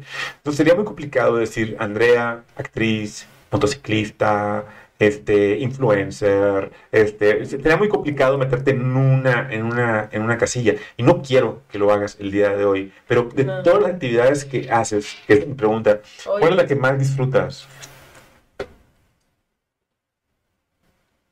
Vivir. Despertar todos los días. Ajá. Qué bonito, güey, te mamaste. O sea, no, no, te mamaste. Es que no te puedo decir una actividad porque te juro que hay veces que, o sea, hoy en la mañana literal me estaba lavando los dientes viendo por la ventana del cielo azul y yo estaba así, que estaba flipando. O sea, se me perdió, se me desconectó el wifi, yo estaba así lavándome los dientes, o sea, concentrada en mi tema. Y yo decía, puta, gracias por el brillo en las hojas, gracias por el azul, gracias porque estoy viva, gracias por... O sea, son cosas así. Sí. Este, yo he llorado muchas veces en la moto, he llorado manejando Sí. coches de felicidad, hoy lloré de felicidad. O sea, son cosas que, que lo que más me gusta hacer es vivir. Lo que más me gusta hacer es, te podría decir que a lo que le llamamos nada. Claro. Sí que hiciste nada, estuve con una amiga platicando, nada, estuve tirada en la cama viendo la tele, Sí. nada, salí a comer. Esos nadas son los que me Son llenan. los más importantes. Sí, Uno de los maestros en, en los cuales yo más me, me baso, que más me gustan, eh, y, que, y de los que más me he centrado para leer últimamente, es a Ramdas. Eh, Ramdas es- era un psicólogo de, los, del- de la época de la psicodelia, que fue de los primeros que probó LSD, Ujú. se fue a la India, además, y creó toda una escuela de meditación y demás. Y hay un documental que les recomiendo a todos, que está muy chingón, que les va a ayudar a entender a quienes de repente se les puede atorar lo que acaba de decir a Andrea, porque tiene una profundidad hermosa lo que acaba de decir. Sí, me. Eh, sí, tiene, tiene, no se ningún gallo, se los, pues, los aseguro. No, les juro que no. Eh, sí, el único- horrible. El único que se echó rapé y es un rapé nada más antes del programa fui yo. Este, pero ella está completamente. Les recomiendo que vean en, en, el, en Gaia, eh, que chequen el de Becoming Nobody de Ramdas, que es, ese es, esa es la meta. Lo que acaba de decir es algo muy hermoso. Y de hecho, al decirlo, puedo comprender cada vez más el porqué de la naturaleza de este programa. Si ustedes logran entender esta parte de lo que me acaba de mencionar Andrea, que es hermoso, la verdad, el poderte convertir en nadie, el poder simplemente Gracias. amar, el vivir por vivir, el, el- la existencialidad, el, el- cepillarte los dientes, sentir tu sencilla, los dientes, la lengua, el poder estar ahí, el, el- el ser, y a la par, no ser nadie, no meterte una etiqueta. Eso es de lo más hermoso que puede eh, darte la vida, si lo y puedes más porque eh, aprendes a comprender el ego, cuándo tenerlo y cómo funciona en lo positivo solamente. Mm, En algún momento yo trataba de sobresalir cuando era chavita, de que la escuela, ya sabes, tanta competencia que te dicen esto, lo otro, estudié actuación en Televisa, todo, entonces era como competir, competir, tienes que ser alguien, siempre te dicen, tienes que ser alguien en la vida, hasta que yo volteo a alguien, ¿y qué, quién quiere ser en la vida? Volteé y le dije, oye, me pendejo, perdón, perdón, sí. Oye, me pendejo, soy Andrea, Sí, ¿Cómo que quién quiero ser? ¿Qué quiero ser en la vida? Pues soy un ser humano, baboso. sí, ¿Qué quiero ser? No sé qué chingados quiero ser, sé lo que, sé lo que no quiero ser. sí. No quiero ser un zombie. Ujú. No sé qué quiero ser, pero los nos los tengo claros. Poco a poco he descubierto dos, tres sís, pero un chorro de nos. Entonces ya voy agarrando mi cámara y decir esto no, esto no, esto no, ah, este sí, esto no, esto no, esto tampoco, esto no. Sí. Entonces empiezas a entender que en la actuación, fíjate, cuando yo estudié actuación en Televisa, no aprendí tanto de actuación, y lo digo con todo respeto, pero aprendí más de mí y de la vida. Cuando estoy en una obra de teatro y me dicen, el que tú te salgas en el segundo exacto que te tienes que salir por piernas, va a hacer la diferencia en la obra y el que hagas que el que yo haga que mi compañero de al lado brille en su momento va a hacer que la obra sea el mayor éxito del Sí. mundo. El momento en el que tú sabes que cuando desapareces en una conversación es cuando es lo mejor del momento. Cuando estás en el en- de- cuando dejas de existir en momentos claves Claro. Es cuando más brilla todo. Eso es lo mejor que puede pasar. Sí. Y a mí me costó mucho entenderlo por parte del ego, que todos tenemos, el ego funciona, el ego no debes desaparecer. No, claro, pues, te sobrevi- sobrevivas. Exacto. No hay forma de que... Pero hay que saber manejar el ego. Sí, es, un, es un regulador. Exacto. Y el ego nos hace saber que estamos vivos. Entonces, cuando yo empecé a entender toda esa parte del ego, de que si yo quiero tener una relación, tiene, tengo que poner el ego a un lado, saber lo que me funciona, lo que no, y a partir de eso, saber en dónde tengo que hacer que brille la otra persona y así brillo yo. Y que podemos brillar juntos y que eso hace una gran unidad. En ese momento dije, yo ya chingué, como le digo a mis amigas, ya encontraste la verdad de la vida, imprímelo y sácale copia, repártelo en el metro, güey. ¿Sabes? Son cosas claves Sí. que a mí me han resuelto la vida. O sea, yo antes también, así como lo estabas compartiendo, yo era el ser más pedero. Bueno, yo creo que te ganaba. Así, así, Sí. así de pederas eran, ya sabes, de te ganaba. Sí. Y yo tres veces más que tú, Sí, ¿no? ok. Y ahorita ya no me da, lo que te decía antes de entrar al aire, hay veces que no me da tiempo de hacerla de pedo. No. O sea, me- de, de verdad, eh, me da más tiempo de lavarme los dientes, estar viendo el cielo, que digo, ¿para qué le hago de pedo? Si está bien bonito el cielo. Ya sabes, o sea, pare- parezco vieja marihuana. Claro. Pero luego son cosas así que digo, prefiero estar, no sé, sentada eh, platicando con, con Pau, mi amiga, que platicando de una hora por teléfono con Patrick, algo escuchar lo que siente, todas estas cosas, que realmente ponerme a hacer algo de provecho, como tantas veces nos han dicho. Porque el- algo de provecho es, te, te dicen que lo hagas hacia los demás. Siempre te dicen, el provecho es hacia los demás, ponte a escribir un libro, ponte a hacer esto, ponte bla, bla, bla, bla, bla, bla. Cuando el, pre- el real provecho tiene que ser para uno mismo.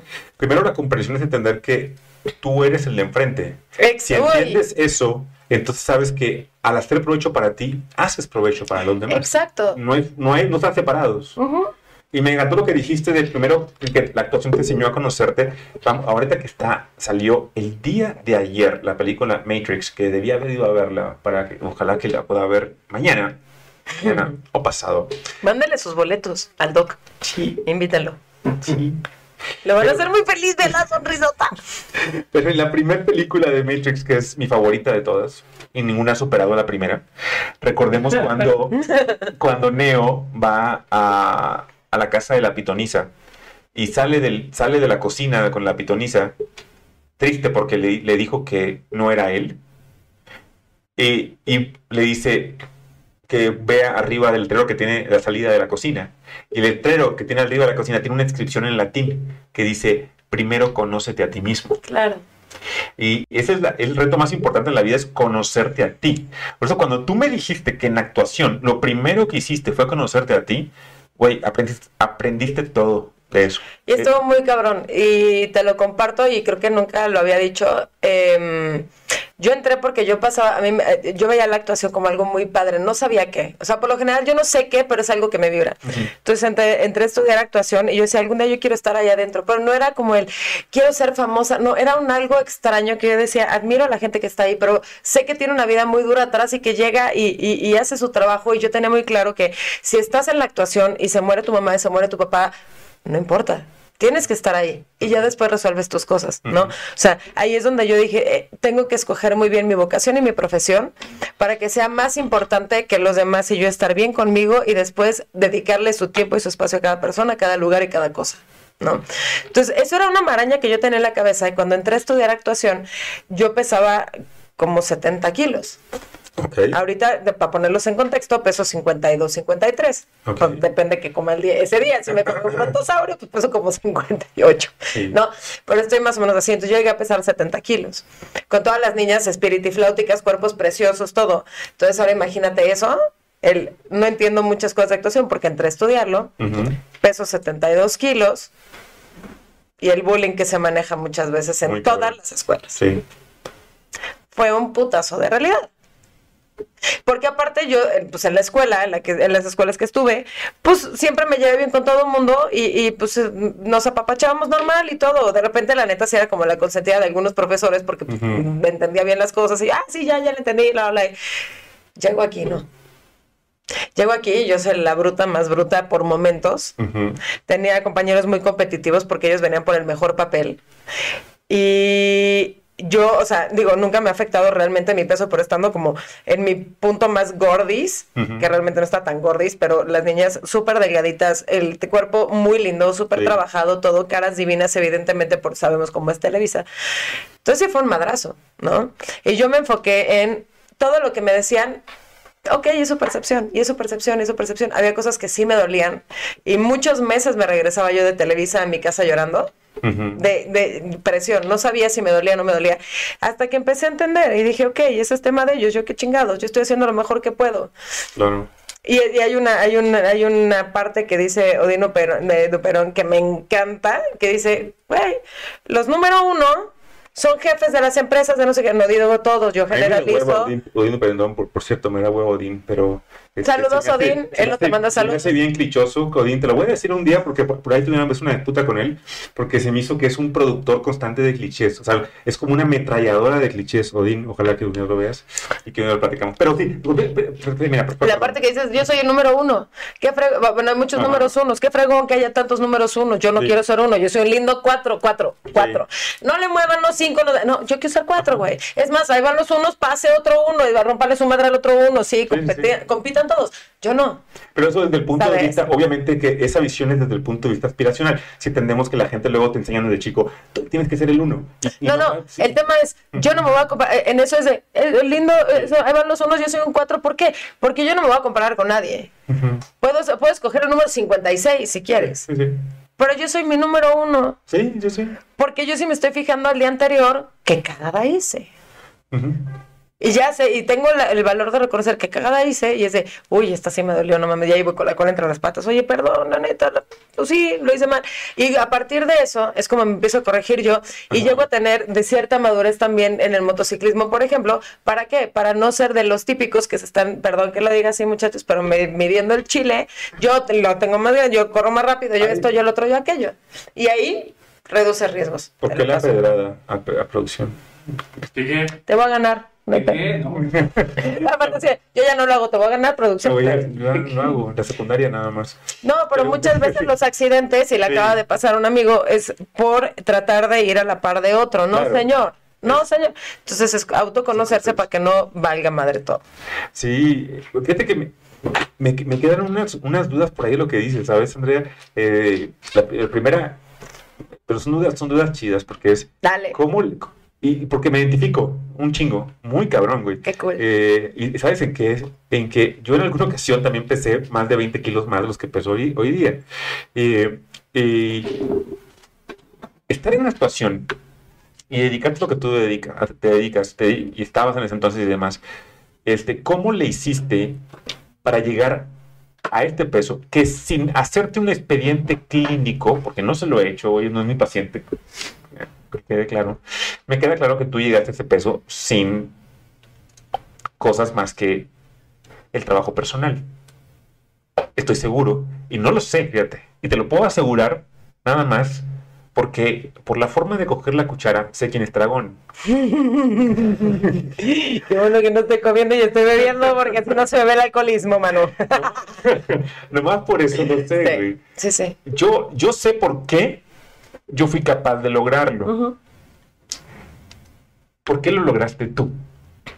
Yo, porque en ese momento cuando estaba estudiando, no me estaba enfocando en verme bonita. Uno. Entonces, yo dije, yo me estoy enfocando en tener la energía necesaria para aprender todo lo que tengo que aprender y dar mi 100, de- el 100 que tenga. Si mi 100 es un 20 de otro, ahí. Pero cuando ya salí, dije, a ver, yo nunca había tenido ese peso.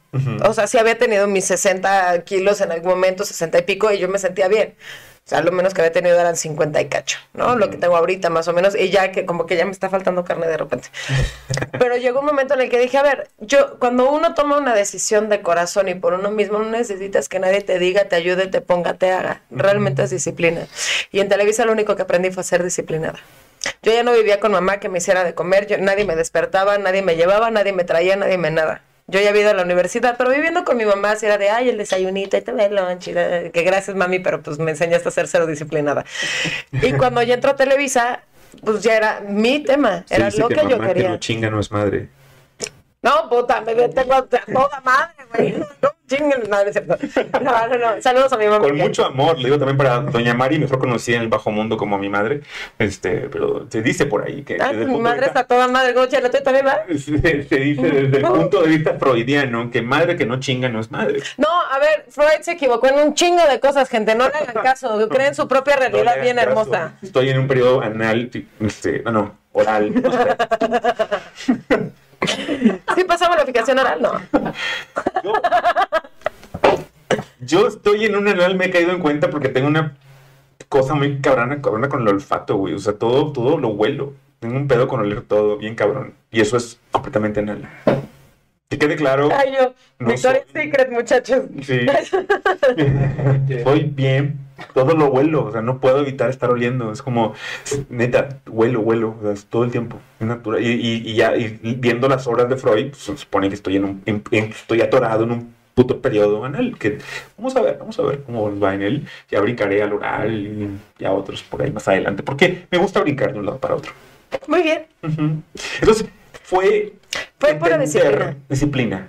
Porque, por ejemplo, en mi punto de vista, yo me di cuenta, cuando, cuando una persona comienza a subir de peso, no digo que en todas, porque hay un chingo de excepciones a la regla, pero es muy común que sea porque sienten que tienen una como infravaloración, no se sienten observados por los demás, entonces sienten que no ocupan un espacio en el Claro. campo visual del de enfrente. Entonces, para que ahora sí me veas, güey, aumento para poder ser observada, observado por ti. Sí, y, y- y sí, claro, y te doy toda la razón. Eso En fue por casos. muchos temas, claro, que, que- que empezaron a pasar con, con mi familia, con mi mamá, todo. Entonces de repente era de, ah, no. Y tiene toda la lógica. Fue de, ah, no me ven, no me pelan. Yo ya tenía mi moto. Ocupo más espacio. Exacto. Y, yo hacía, mamadas para y que- yo hacía esto, yo hacía muchas cosas en mi, en mi pedo pendejo Ajá. por darles en la madre de, ah, no me viste, ahora vas a ver como sí, y no sé qué, ah, no, y entonces, ¿y para qué ver lo chingona que estás? Y te, te, te, como Sí. cosa pendeja, literal, Parte ¿no? Exacto. Ajá. Pero yo cuando empecé a subir de peso también fue porque dejé de fumar. Entonces ahí escoge la razón que quieras, bueno, me puse gorda, ¿no? Y, y yo me veía al espejo y decía, nomás no me queda la playera con así embarradita como antes, pero así como que digas, ¿a cómo me molesta? Pues no. Mm. O sea, era como de, se va a quitar. Sí. En mi cabeza era el se va a quitar, Sí. lo voy a quitar, lo voy a desaparecer. Ahorita no, no tengo tiempo, no me están chingando, tengo que estudiar, ¿no? Entonces fue todo eso y de repente sí empecé como a ajustar y a mover todo eso cuando terminé, cuando salí de Televisa, me costó un rato porque no hacía tanto ejercicio. Yo no soy tanto de estar haciendo ejercicio, sino que simplemente en vez de tragarme tres rebanadas, bueno, tres rebanadas, bueno, fuera, tres pedazos de carne, Ajá. pues me como uno y medio. Sí. ¿no? En vez de traerme toda la bolsa de churritos, pues la secciono y entonces mejor me como una paleta Sí. y la traigo aquí todo el día la paleta y esto. Ya no, ya no es eso, entonces hago otra cosa. Entonces tú puedes ver que en tu caso fue netamente disciplina. Fue- Sí fue disciplina y fue el caer en cuenta de las cosas. O sea, vamos, me gusta hacerme pendeja con ciertas situaciones, ¿no? Porque es- somos seres humanos, pero netamente cuando algo lo quiero, o sea, donde pongo el ojo, pongo la vara y es como de, yo sé que todo lo que yo quiera y lo que yo pida lo puedo lograr nomás porque se me hinchó el huevo izquierdo y no el derecho, ¿no? Literal. Entonces es como de, ah, quiero. Y como es siempre, siempre he sido como muy, o sea, en mi familia era de, dime que no y te busco el sí para lo que sea, o sea, me inventaba hasta lo que no. Con tal de, ah, sí, ah, sí. Entonces dije, ah, ya me lo, ya- yo en mi cabeza de mocosa a los 15, 16 años ya, de, ya me los chingué. Ujú. Ah, porque lo estoy haciendo para chingar, no es para hacerlo chido para mí. Ujú. Y empecé a hacer un chorro de cosas para mí y era de, yo no me merezco esto, algo más, y esto, y lo otro. Yo no me merezco yo estarme viendo mal y no sé qué, y bla, bla, bla, bla, bla. Y es que empecé a buscar. Y todo se, te podría decir, se me empezó a dar, no. Empecé a generar y construir cosas muy fregonas. Y de repente era como de, no tengo amistades como hace mucho, ¿no? Era como la amistad de no sé quién y me presentaron y esto y lo otro, hasta que de repente empecé a generar un núcleo de amigos que era mi mejor amigo de aquí, mi mejor amigo de acá, el otro de acá, el otro de acá. Y un día, pendejo de la vida, dije, ay, mira, te presento a tal y a tal, y ahora tal y a tal, y ahora qué crees, todos mis mejores amigos se llevan. Y ahí es donde valió madre, ahora le cuento a uno y entonces todos estamos juntos y luego, el, ¿qué onda? ¿Dónde estás? En casa de tal y yo, chinga, les caigo. ¿No? Entonces es, es ese punto de estar construyendo, pero lo entendí es desde el amor y el amor propio para empezar. Y luego la- mi- una de mis reglas es jamás ponerle el pie al de al lado. Claro, bueno, para que Puedo tú ser que honesta. pagar al otro, güey. Puedo ser honesta con los comentarios, sin, y pueden ser negativos los comentarios, pero sin poner el pie. ¿Qué es negativo, a fin de cuentas? Algo que no le parezca a los demás pero en eso- cuanto a de señalar algún defecto que tenga el otro en pro de algún proyecto, Pero por el tiempo que ejemplo. sea negativo. Por ejemplo, te pongo un ejemplo. A mí me gusta mucho escribir. Yo tengo mis, mis critiquillos de India. Y si yo les doy un cuento, una novela, un critiquillo de India, es porque yo sé. Y yo, de hecho, exijo que me haga pedazos. Y si alguien lo ve desde afuera, va a decir, güey, son comentarios negativos. Y yo, para mí, no, güey, para mí eso me hace crecer. O sea, eso es maravilloso. Lo, lo, lo, lo amo. Claro, que, que lo entiendan los demás está complicado. Por eso este, vale que lo llamen negativo. Lo entiendo. Desde No, no, por ejemplo, si a mí me dicen, oye, ¿tú qué, qué opinas? ¿A quién metemos a tal proyecto? Y de repente yo digo, güey, ¿para, ¿para qué quieres? Ah, bueno, ¿quieres que sea bueno en tal cosa? A tal persona sí, a esta no, porque esta tiene ma- mayor fortaleza en tal, o de plano es de, para este proyecto, en mi percepción no funciona tal persona, ¿no? Ya, sí. Puede ser, puede verlo, la- el general de la gente puede verlo negativo, pero jamás estoy poniendo al pie, es mi percepción, uno, estoy Sí. poniendo mi, mi punto de vista, uno, y dos, es lo que yo he visto y he vivido con esa persona. Si coincide lo que yo he visto y he vivido con lo que va a suceder si la contratan, ah, pues ya chingó su madre. Claro. ¿No? Sí, se llama honestidad bruta. Y- Exacto, y, y- y yo soy más bruta que... No, no soy No, completamente honesta yo, Sí, y eso es 100% hermoso, siempre. Eso, eso- eso- se. Entonces- tiene un valor. Sí, una, eh, una de mis reglas sí es eh, no ponerle el pie al de al lado. Ujú. Nunca. Por más que a mí me duela, porque si a mí me duele el tener que ponerle el pie, o sea, que alguien haga algo, ya está doliendo a mi ego, no es a mí. Es tan importante que enten comprender que para que tú brilles más, no tiene que brillar menos el de al lado. Claro.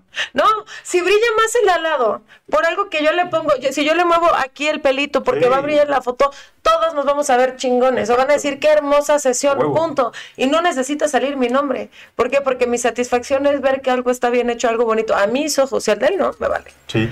Oye, Andrea, la, la banda por acá que nos sigue, que les agradezco mucho que estén por acá el día de hoy. muchachos. ¿Dónde te pueden escuchar? Tienes un programa de radio, ¿no? En el cual hablas de vialidad y hablas de todo esto, ¿no?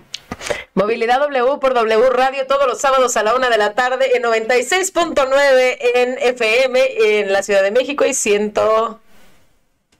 dos, ciento, ¿qué? y ciento a cinco, no, no es cierto. y ciento... 1.5, sí, claro, 101.5 en Guadalajara, FM. Movilidad. Movilidad W por W Radio. Ay, güey. Ustedes, producción en este momento está trabajando para ponerle la cintilla por ahí y todo. Es que producción es máximo. Sí. Sabe mecánica, sabe herrería, levanta ¿Sabes? Yo, yo cuando, cuando por aquí se, se gestó este proyecto y se lo dije y siempre lo, lo tiene presente que yo le dije, güey, yo esto no lo puedo hacer si no es contigo. No hay manera. Qué bonito. No hay manera. Está lindo. Y, y, y, y lo, lo bueno fue que lo entendió.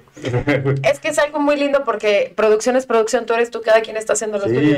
Y a mí me ha pasado con amigos que, o sea, hay veces que tengo proyectos y sé que tiene que ser con esa persona y es, y es de común acuerdo y funciona. O hay veces que tengo mis cómplices de travesuras como una que está ahí atrás, que es de, solo contigo va a salir. Y ahí nos vamos a hacer la de casi ladronas y cosas así, encapuchadas y cosas muy extrañas. Está eso, de eso lo pude oler, porque como muchos me conocen, pues como soy doc, soy médico, tengo la mirada de las 100.000 consultas y obviamente que esa complicidad la caché del momento que se cruzaron la puerta. Sí, no, no, o sea... Esa no, no hay forma de, de- de cortarla, ¿no? Porque aunque la veas fuera también es barrio. ¿Sí? Barrio, barrio. Pues barrio, barrio, barrio no, No. pero sí acá. Sí, Sí le sabemos acá. muy bien. Entonces sí. Oye, ¿cuáles son los mejores tacos aquí alrededor, por cierto? Híjole, güero. Mira, depende para qué. Hay unos árabes de bistec que están aquí en el trompo Esos, esos me gustan mucho, la verdad.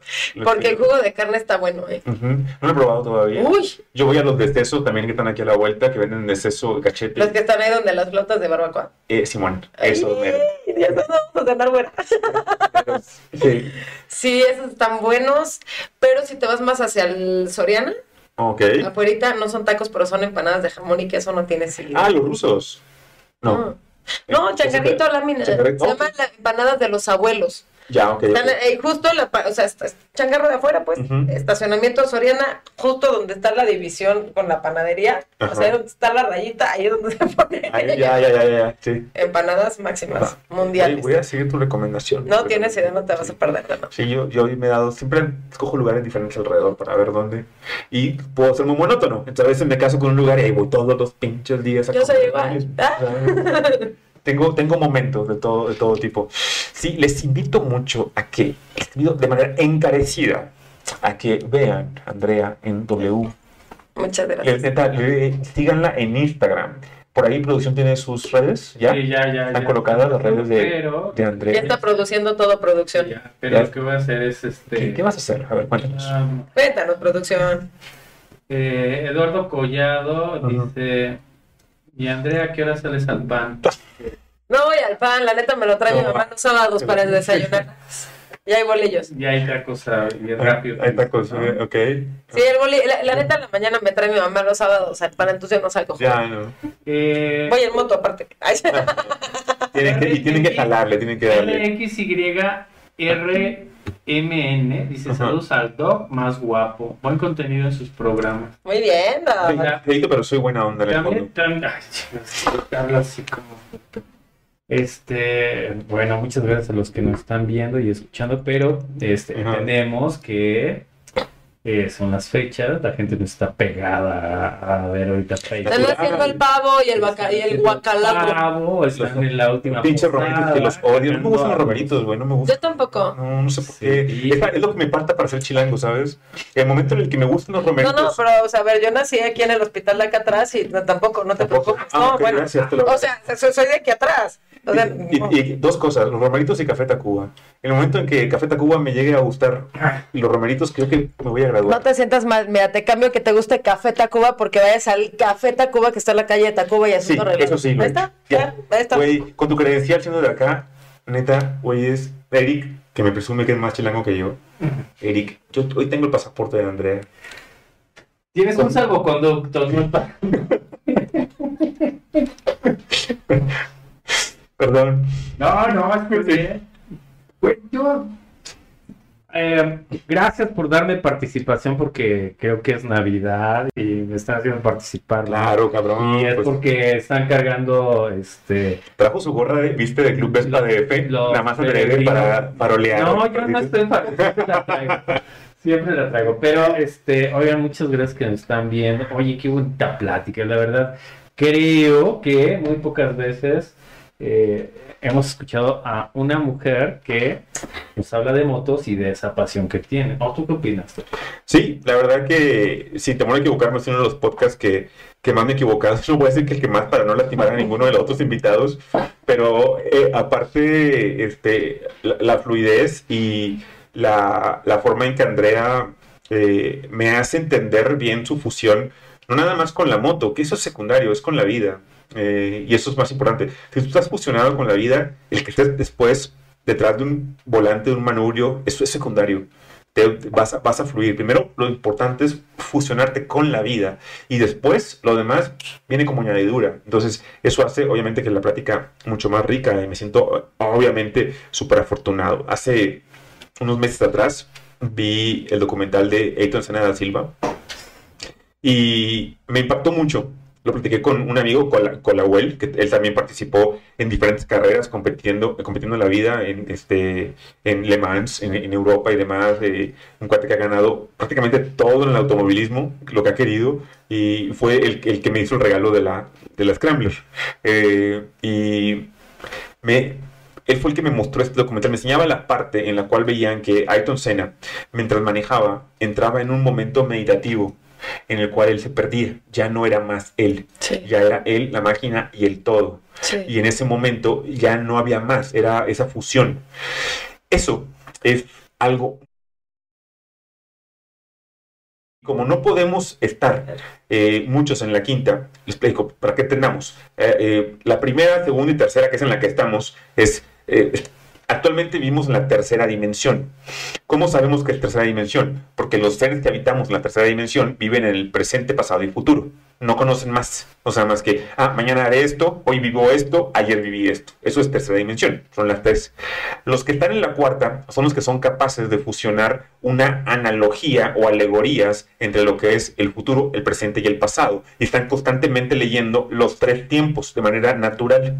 La, la quinta dimensión, esta es la cuarta, la quinta dimensión es cuando tú te sabes la luz, cuando tú te entiendes la parte de la unidad, cuando entras a ese punto. Por eso, cuando en el momento de la entrevista en el cual Andrea me decía, güey, me quebré llorando y llorando en, mientras manejaba en la moto, eso es alcanzar la unicidad, sin necesidad a veces de tomar o una meditación este, de cualquier tipo que me digan, eh, o alguna sustancia, sino simplemente amando la vida. Y sería mi, recomendación a ustedes, güey, güeyes, morras, amigos, manda, amen vivir. O sea, me siento en verdad honrado de haber tenido Andrea el día de hoy.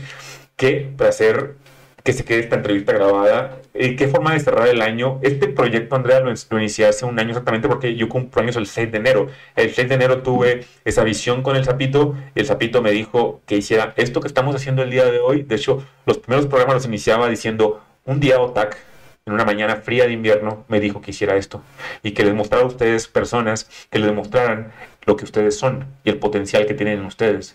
Y mira que cerrar el año con esta entrevista, con estos comentarios que nos ha regalado, lo más valioso que tenemos los seres humanos no es a tu padre, a tu madre, a tu hijo. No, güey, eso no te pertenecen. Esos no, no son cosas. Lo más valioso que tienes es tu tiempo y que hayas decidido, que hayas aceptado regalarme un rato a todos nosotros de tu tiempo, que es lo más valioso que tenemos. Neta, qué honor.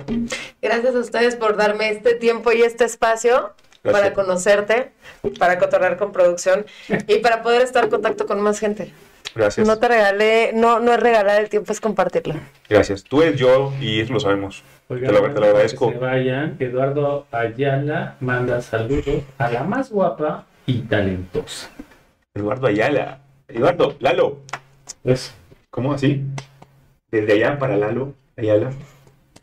este, oigan, mientras estaban, dándoles palabras eh, tan bonitas, mano, estuve pasando la galería de fotos que nos compartieron para que igual y pues bueno, como anda en moto, como posa y además bueno, también algunas cosas que nos estuvieron compartiendo.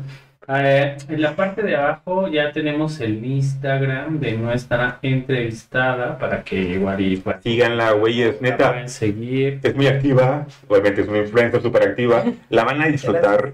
La van a disfrutar como enanos. Y escúchenla en el radio. Apréndanle. Es alguien a quien tienen que aprenderle muchísimo. Muchas gracias por todas tus palabras, de verdad, muchas, muchas gracias.